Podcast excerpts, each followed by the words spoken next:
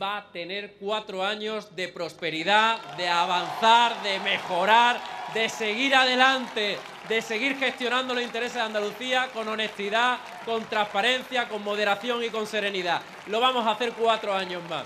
Nos pusimos un objetivo claramente en, este, en esta campaña electoral. Nuestro objetivo no era otro que el de la movilización, la movilización del electorado.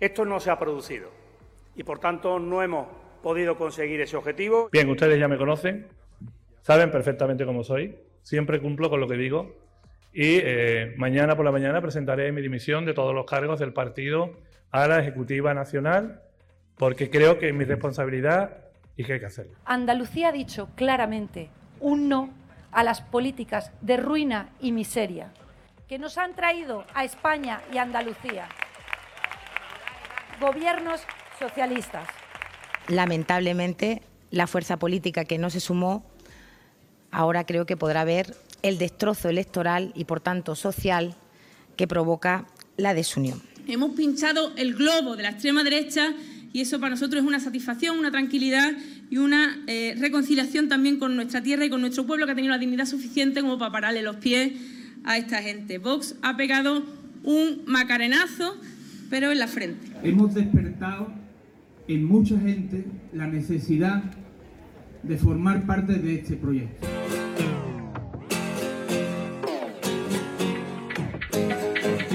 La legislatura número 12 empezará en Andalucía sin la necesidad de llegar a acuerdos y pactos para la gobernabilidad de la Junta. El resultado de las elecciones del 19J y la mayoría absoluta del Partido Popular solo permiten una cosa, que Juanma Moreno siga siendo presidente del Ejecutivo. Él solo, sin necesidad de Ciudadanos, pero tampoco de Vox. Menos claro se vislumbra el escenario en la oposición por la izquierda. Quienes antes tuvieron la confianza de los andaluces no la han recuperado, ni siquiera un poco. Más bien todo lo contrario, y quienes confiaron en presentarse como una opción alternativa a las políticas de los últimos años no convencieron. Completado el escrutinio, hoy nos toca leer los resultados del 19J en clave andaluza.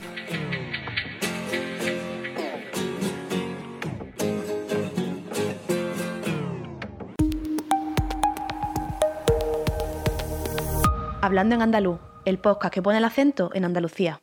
La noche electoral tuvo menos emoción de la esperada. No tuvimos que echar mano de la calculadora para pensar en pactos y apoyos para sustentar un nuevo gobierno. Y la sorpresa vino por la contundencia en el voto al partido por el que mayoritariamente se decidieron los electores andaluces. Pero, ¿qué hay detrás de la histórica mayoría absoluta del PP de Juanma Moreno? ¿Cómo encajará una derrota también histórica, el PSOE de Juan Espada? ¿Es el adiós definitivo de Ciudadanos en Andalucía? ¿Frena Vox su crecimiento y empieza aquí? ¿Cómo debe leer los resultados la izquierda y el andalucismo político?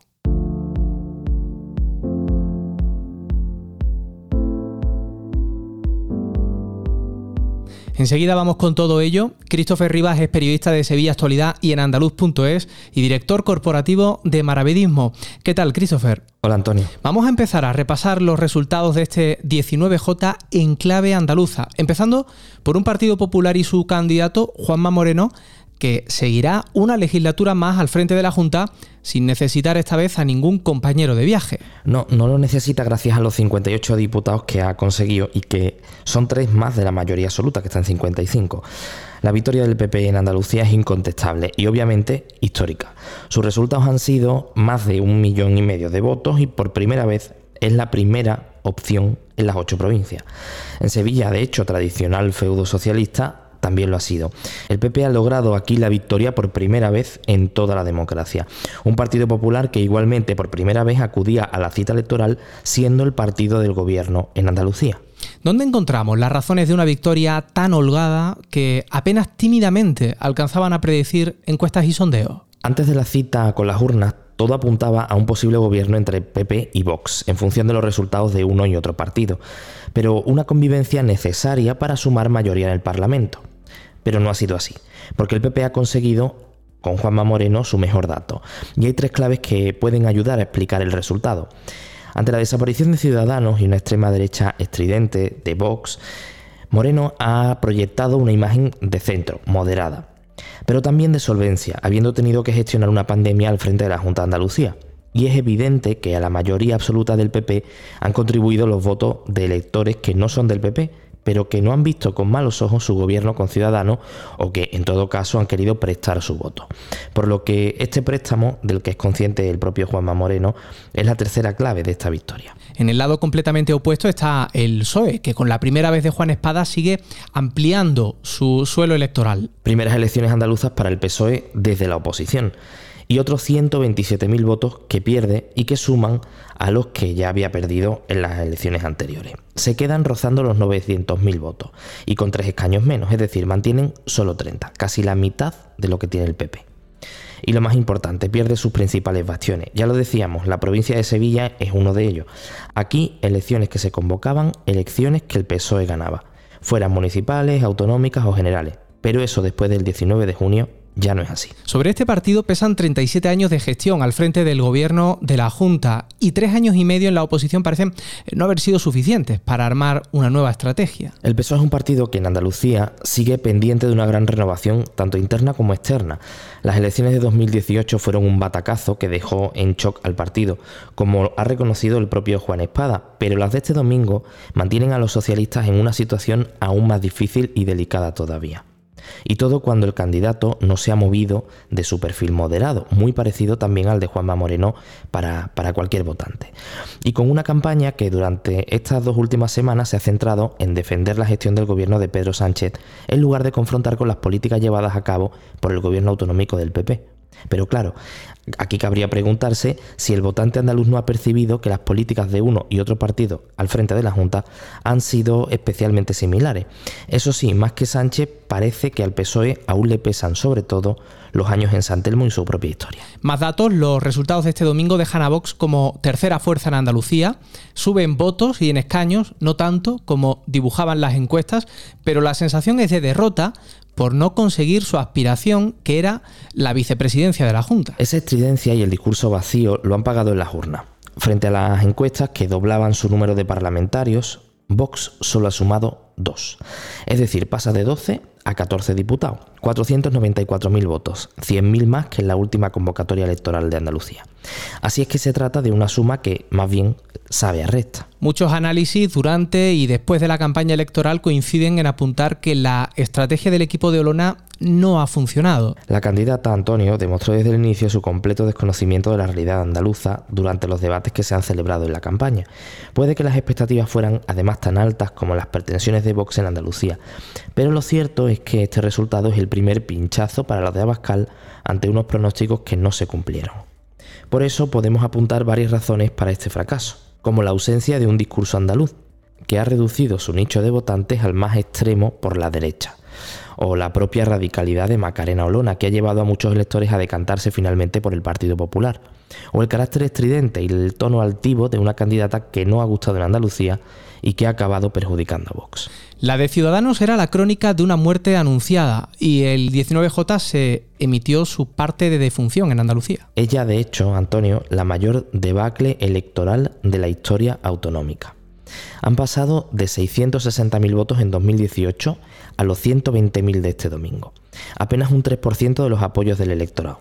Tenía 21 parlamentarios y los ha perdido todos no conserva ninguno, y hasta los pequeños feudos que se había labrado en estos últimos años, como la ciudad de Sanlúcar de Barrameda, también los ha perdido. El partido se enfrenta ahora a su desaparición de momento en Andalucía, pero en este resultado no ha pesado únicamente la gestión o la política de Juan Marín y de su equipo. En Ciudadanos queda confirmado que sin grandes liderazgos como el que tuvieron con Rivera, poco pueden hacer. Primero se desangró en Madrid, luego fue en Castilla y León y ahora Andalucía. El escenario es muy crudo. Así lo ha entendido el propio candidato, hasta ahora vicepresidente de la Junta, Juan Marín, que antes de que acabara el 19 de junio presentó su dimisión y dijo que se marchaba a casa. Y este resultado de Ciudadanos en Andalucía nos deja también varias lecturas, como que aquellos 21 diputados de 2018 se consiguieron gracias a Albert Rivera, que el equipo de Marín no ha sabido rentabilizar el paso de Ciudadanos por la Junta, pese a que fue su principal argumento durante toda la campaña, o que su espacio ideológico lo ha absorbido eficazmente el Partido Popular. Y además que luchar contra las tendencias es muy difícil, más aún en Andalucía, donde las circunscripciones son tan grandes y cuestan tanto voto cada escaño. Y nos queda el repaso por la izquierda, empezando por la coalición por Andalucía. Podemos decir que lo que mal empieza, mal acaba. Se dice que las peleas en público se suelen pagar en las urnas, y aquí ha ocurrido. La confluencia de Izquierda Unida, Más País y Podemos en Andalucía, entre otras formaciones, solo sumó 282.000 votos. Es menos de la mitad de lo que consiguió aquella confluencia en 2018 cuando se presentó sin Más País pero con Teresa Rodríguez y consiguieron hasta 17 diputados. Ahora solo tendrán 5. Y lo que es peor, de ellos solo uno es de Izquierda Unida. Ese será el peso de IU pese a ser el mayor partido político dentro de Por Andalucía. Y esto, y lo veremos en adelante, va a traer cola. La relación entre los partidos confluyentes siempre pareció tormentosa. Y eso ha pesado en el electorado al que ha sido difícil movilizar esta vez. Pero podemos apuntar otras claves, como que la fuerte estructura de Izquierda Unida en Andalucía ha sido el colchón, el salvavidas de esta nueva coalición, pero también que las componendas de última hora no funcionan, menos aún si se hacen casi por obligación. Pero además el electorado andaluz no ha llegado a ver a Yolanda Díaz en una coalición que se armó en tiempo de descuento para evitar un resultado todavía peor en caso de haber concurrido por separado. Y una cosa importante para las reflexiones posteriores al 19J. La expulsión de los de Teresa Rodríguez de aquel grupo parlamentario Adelante Andalucía hace que culparla ahora de la división de la izquierda no resulte creíble, porque el sentido común dice Antonio que nadie quiere ir de la mano de quien se acaba de divorciar por las malas. Teresa Rodríguez que también ha conseguido entrar, aunque con una presencia muy testimonial, en el nuevo Parlamento andaluz. Y hace que vuelva el andalucismo a la Cámara, con 168.000 votos y dos diputados. Cifra insuficiente, eso sí, para tener grupo parlamentario propio. Pero como ningún otro partido ha conseguido representación, el grupo mixto tenga lo que tenga al final, será suyo. Y lo que puede celebrar el equipo de Teresa Rodríguez es haber superado en apoyos electorales a por Andalucía en muchos municipios de Cádiz y de Sevilla. ¿Qué razones podemos apuntar para este resultado de la nueva Adelante Andalucía? Sin duda la efectividad comunicativa de Teresa Rodríguez, que ha hecho una muy buena campaña y ha arrastrado el voto andalucista y también de parte de la izquierda. Y esto lo consigue sin recursos económicos, pero sí con mucha originalidad en el uso de las herramientas de comunicación que al final le han dado más visibilidad todavía.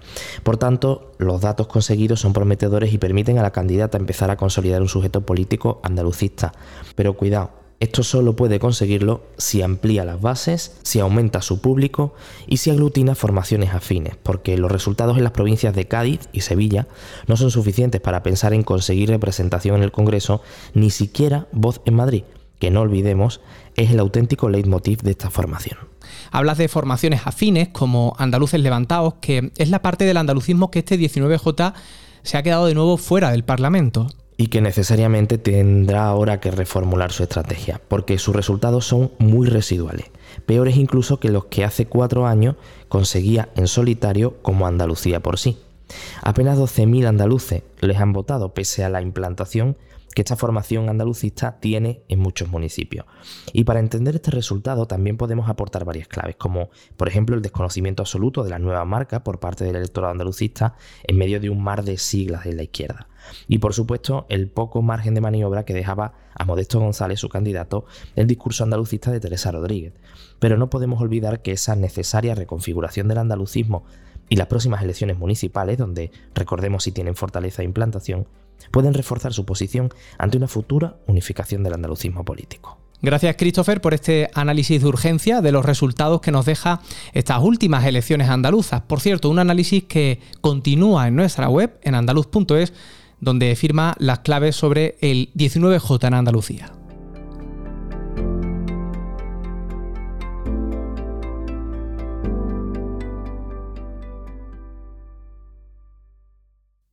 Lo cierto es que los resultados que reflejan las actas una vez se ha completado el escrutinio en las ocho provincias andaluzas nos plantean muchas incógnitas en todos los frentes, porque las encuestas y sondeos nos habían preparado para un escenario que no se ha dado.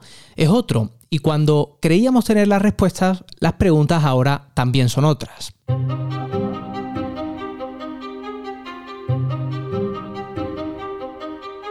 Por eso quiero sumar a esta conversación a Andrés Benítez Espinosa, él es politólogo. Andrés, ¿cómo estás? Bienvenido de nuevo. Muchas gracias, Antonio. Encantado de estar con vosotros. Apuntábamos al voto prestado como una de las claves que explicarían los resultados del PP en estas elecciones. ¿Ese voto prestado puede ser una losa para Juanma Moreno o la mayoría absoluta le da carta blanca para hacer lo que quiera? Creo que en la política actual es un error hablar de voto prestado porque ya no existe el voto en propiedad. La sociedad actual es más volátil nuestra socialización política no se ha dado en torno a los partidos políticos, cuya militancia y apoyo está cayendo a mínimos históricos, y esto supone que tenemos menos reparo en votar a otras formaciones o incluso a castigar, absteniéndonos si no nos convence ninguna formación. Digamos que si antes existía un apoyo más férreo, donde las familias estaban muy socializadas en torno a un partido político, al que apoyaban siempre independientemente de las circunstancias, ahora todo ha cambiado el PP viene de sacar el peor resultado de su historia en Andalucía y en apenas tres años ha conseguido el mejor resultado de su historia en Andalucía. En medio hay que recordar que hemos tenido dos elecciones generales en 2019, donde el PSOE sacó un muy buen resultado y el PP llegó a ser tercera fuerza. No digo que estos sean procesos comparables, pero digo que el voto depende mucho de la coyuntura y de cómo se evalúe al gobierno. Lo que dejan muy claro estas elecciones es que la construcción de la imagen del líder ha sido muy importante para movilizar y para traer el voto. Ahora, pues bueno, Juanma Moreno tiene cuatro años por delante en los que tiene que gestionar estas expectativas, que por cierto están muy altas. ¿Cuánto ha podido contribuir a la victoria aplastante del PP el andalucismo moderado que pregona Juanma Moreno? Ondear la bandera en todos los actos de campaña le ha sumado votos en esa estrategia de identificación con el territorio que han tenido en los últimos años otros candidatos del PP en otros puntos. Pues sin ninguna duda, creo que este debate es además muy interesante. La gran mayoría de los andaluces se sienten tan andaluces como españoles. Y creo que en este sentido ha sido muy importante la identificación del Partido Popular con ambas banderas. Cuando anteriormente solo estaba la de España, ahora también se ondea la blanca y verde. Esta es una hegemonía que durante los últimos años, tras la desaparición del Partido Andalucista, parece que tenía en exclusiva el, PSOE, pero esa losa que tenía la derecha, que no apoyó el referéndum, parece que ya ha desaparecido. Pues hablamos de que el 40%, alrededor del 40% de los votantes de estas últimas elecciones ni siquiera había nacido cuando la derecha se opuso a la autonomía con el andaluz este no es tu referéndum. Además, esta identificación territorial ha ganado fuerza en los últimos años el debate territorial se ha intensificado a raíz de la cuestión catalana. Lo hemos visto con Ayuso en Madrid, planteando un nuevo regionalismo madrileño. Antes le había funcionado a Feijó en Galicia, que había promocionado bastante la, lengua gallega. Eh, podemos decir, ¿no? en este sentido, que a la lucha ideológica pues, se le ha sumado también la lucha territorial, por lo que Moreno Bonilla también se tenía que posicionar en este ámbito. Y definitivamente ha conseguido arrebatarle esa bandera al PSOE de Andalucía, desterrando la imagen de un Partido Popular más centralista. El PSOE tocó suelo en 2018. El 19J se lo taladra y se lo pone aún más bajo.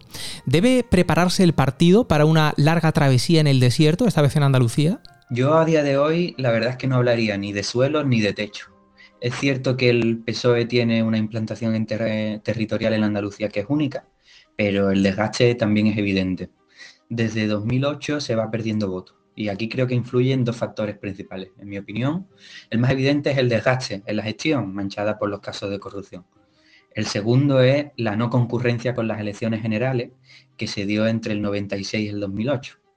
Las elecciones generales normalmente suelen atraer a más votantes, la participación es mayor y esto beneficiaba al PSOE de Andalucía pero desde que no es así, la participación baja y los votos que se pierden, pues muchos son de ellos socialistas.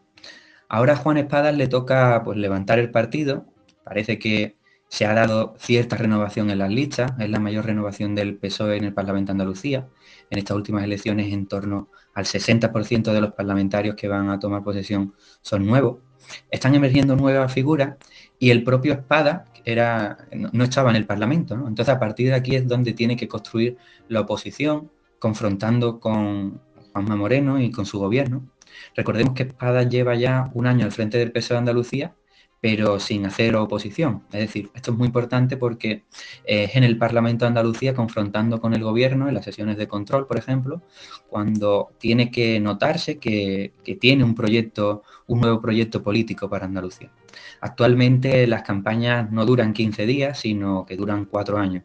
Y es desde ahí donde se tiene que construir y comunicar ese, ese proyecto del PSOE para Andalucía. Con la suma que consigue Vox y que sabe a derrota en estas elecciones, ¿podemos interpretar que se empieza a frenar el avance de la ultraderecha por Andalucía o esto es algo puramente circunstancial? Sí, está claro que cada autonomía es sociológicamente diferente y que Vox no ha entendido lo que es Andalucía.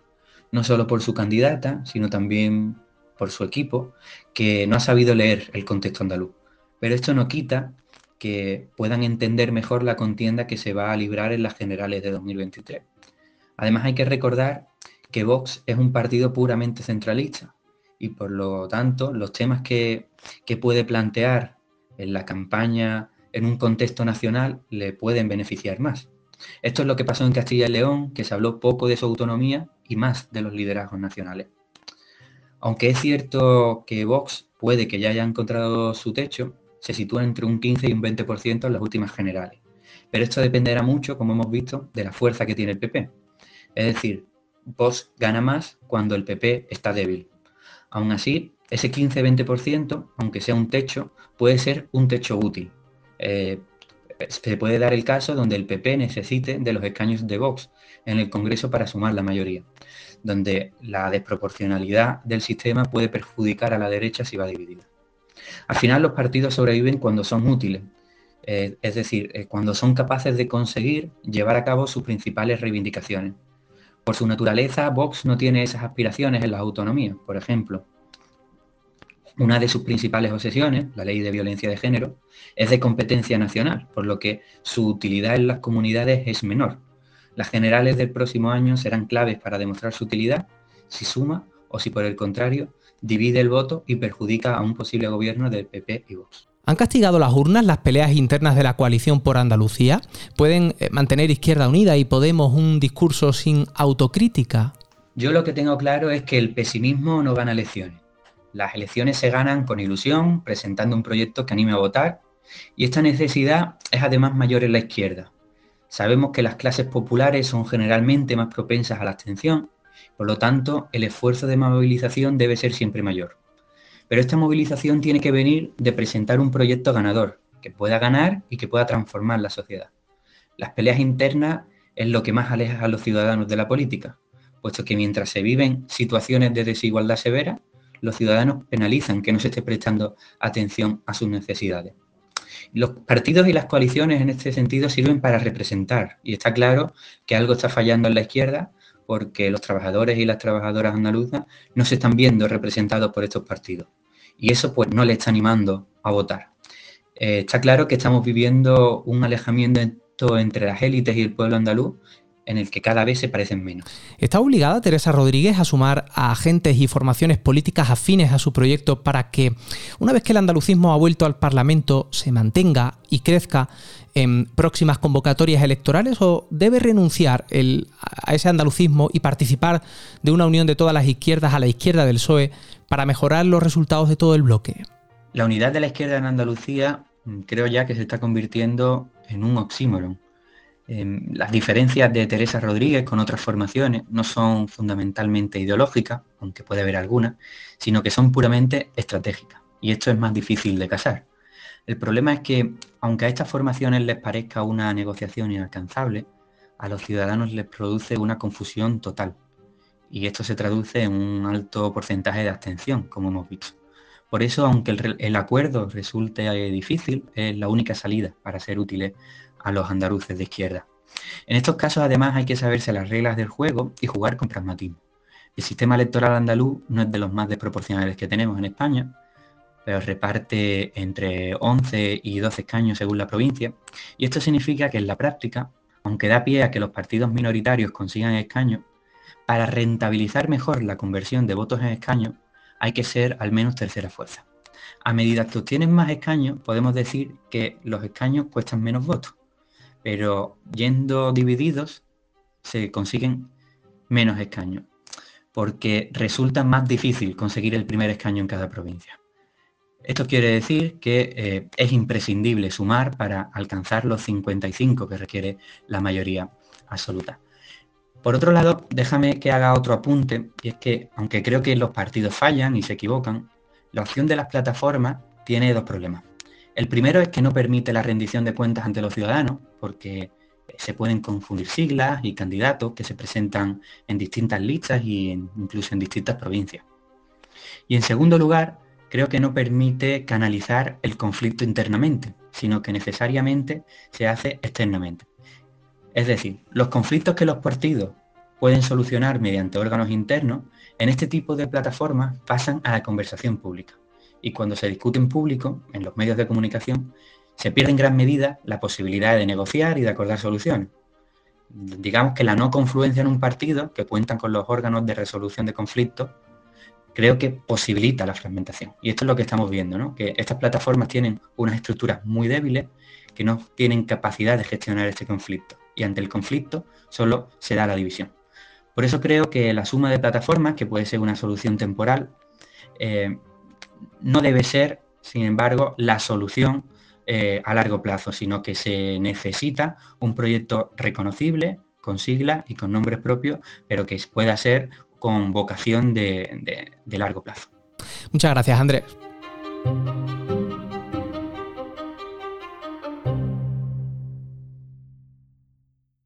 Superado el 19J, empieza ahora otro calendario, otra cuenta atrás hasta la toma de posesión de Juanma Moreno como presidente de la Junta de Andalucía.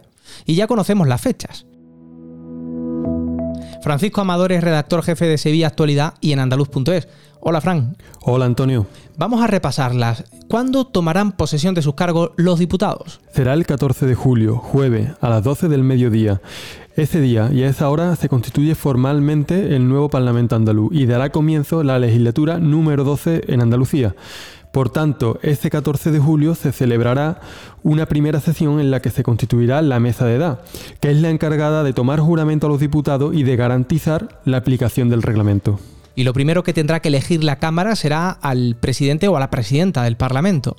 Sí, y no es fácil, porque exige un primer acuerdo de los partidos políticos. El presidente o presidenta del Parlamento se elige por votación en urna de todos los diputados y diputadas.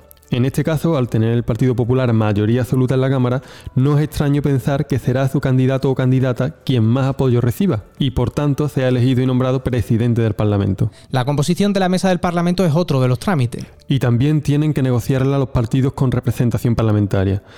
Es algo que se suele medir mucho y muy bien, porque lo que se reparte es el poder de decisión de los partidos en el órgano de gobierno del Parlamento.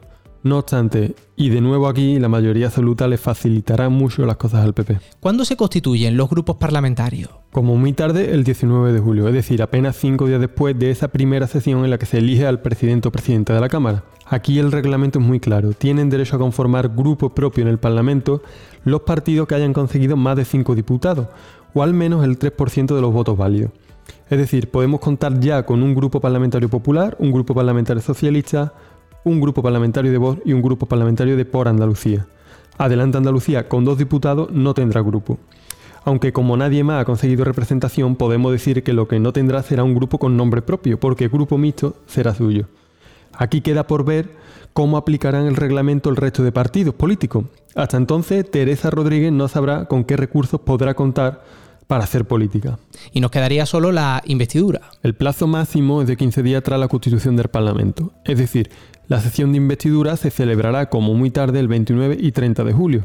El reglamento establece que sea el presidente del Parlamento quien inicie una ronda con los grupos parlamentarios para consultar quién es el candidato con más apoyo.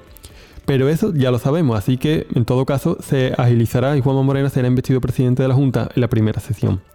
Que probablemente sea antes, porque el líder de los populares ya ha manifestado su intención de acortar los plazos por lo que tendría tiempo suficiente como para conformar su nuevo gobierno antes de irse de vacaciones. Pues son las fechas clave para arrancar esta nueva legislatura. Gracias, Frank.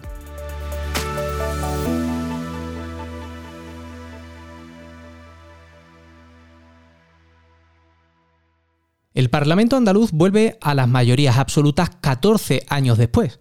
La última, la de entonces, lo fue del PSOE. Ahora lo es por primera vez del PP. Después de tres años y medio de prácticas en San Telmo, en piso compartido con Ciudadanos, este último desaparece del todo y Juanma Moreno podrá arrogarse por completo las políticas que a partir de ahora ponga en marcha la Junta de Andalucía, para lo bueno y para lo malo. Y Vox no estará tampoco en ese gobierno. Le han parado los pies. El auge del PP, el voto útil, la campaña de su candidata o los mensajes de la izquierda, da igual, han sido los andaluces quienes no lo han querido.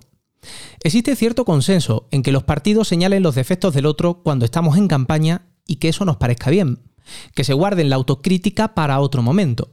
Pues bien, ahora es ese otro momento.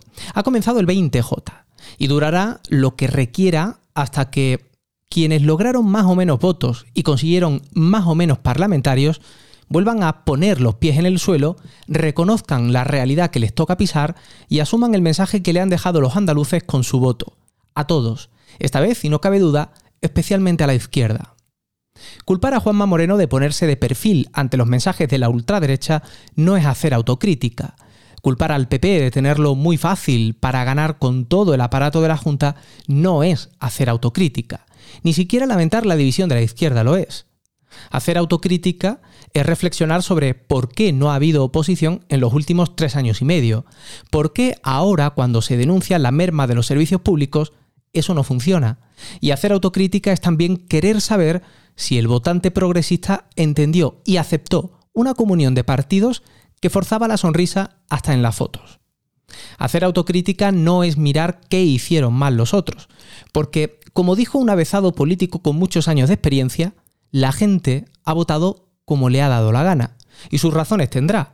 Lo que toca es asumirlo y empezar a trabajar para cambiarlo. Hablando de Andalucía y haciendo periodismo en andaluz. Hazte socio, hazte socia, para que Andalucía cuente, en andaluz.es. A buen seguro que el análisis de lo que han dado de sí estas elecciones andaluzas continuará en los próximos días. Recuerda que si eres socio o socia o te registras, recibirás cada nuevo episodio en tu correo electrónico a través de nuestro boletín. Y así vas a poder escucharlo con unas horas de antelación con respecto a otros lectores. Y como siempre, tienes cada nueva entrega en la aplicación que uses habitualmente para escuchar tus podcasts favoritos. Casi 18.000 ucranianos han solicitado ser refugiados en Andalucía, un trámite que les permite tener permiso de residencia y de trabajo en un plazo máximo de 24 horas y ya son más de 120.000 los andaluces que han donado sangre en lo que llevamos de año. Un dato muy positivo que deja otro que también lo es. El 12% de esas donaciones son de nuevos donantes. Y este 25 de junio, la manifestación del orgullo LGTBI Andalucía recorre las calles de Sevilla con un manifiesto que incluye 55 medidas y que denuncia un incremento de las agresiones a los miembros del colectivo. Todo esto lo tienes ya en nuestra web en andaluz.es. Gracias Clara Fajardo. Este podcast lo diseña y produce Maravedismo. Yo soy Antonio Campos. Recuerda que la próxima semana seguimos hablando en andaluz.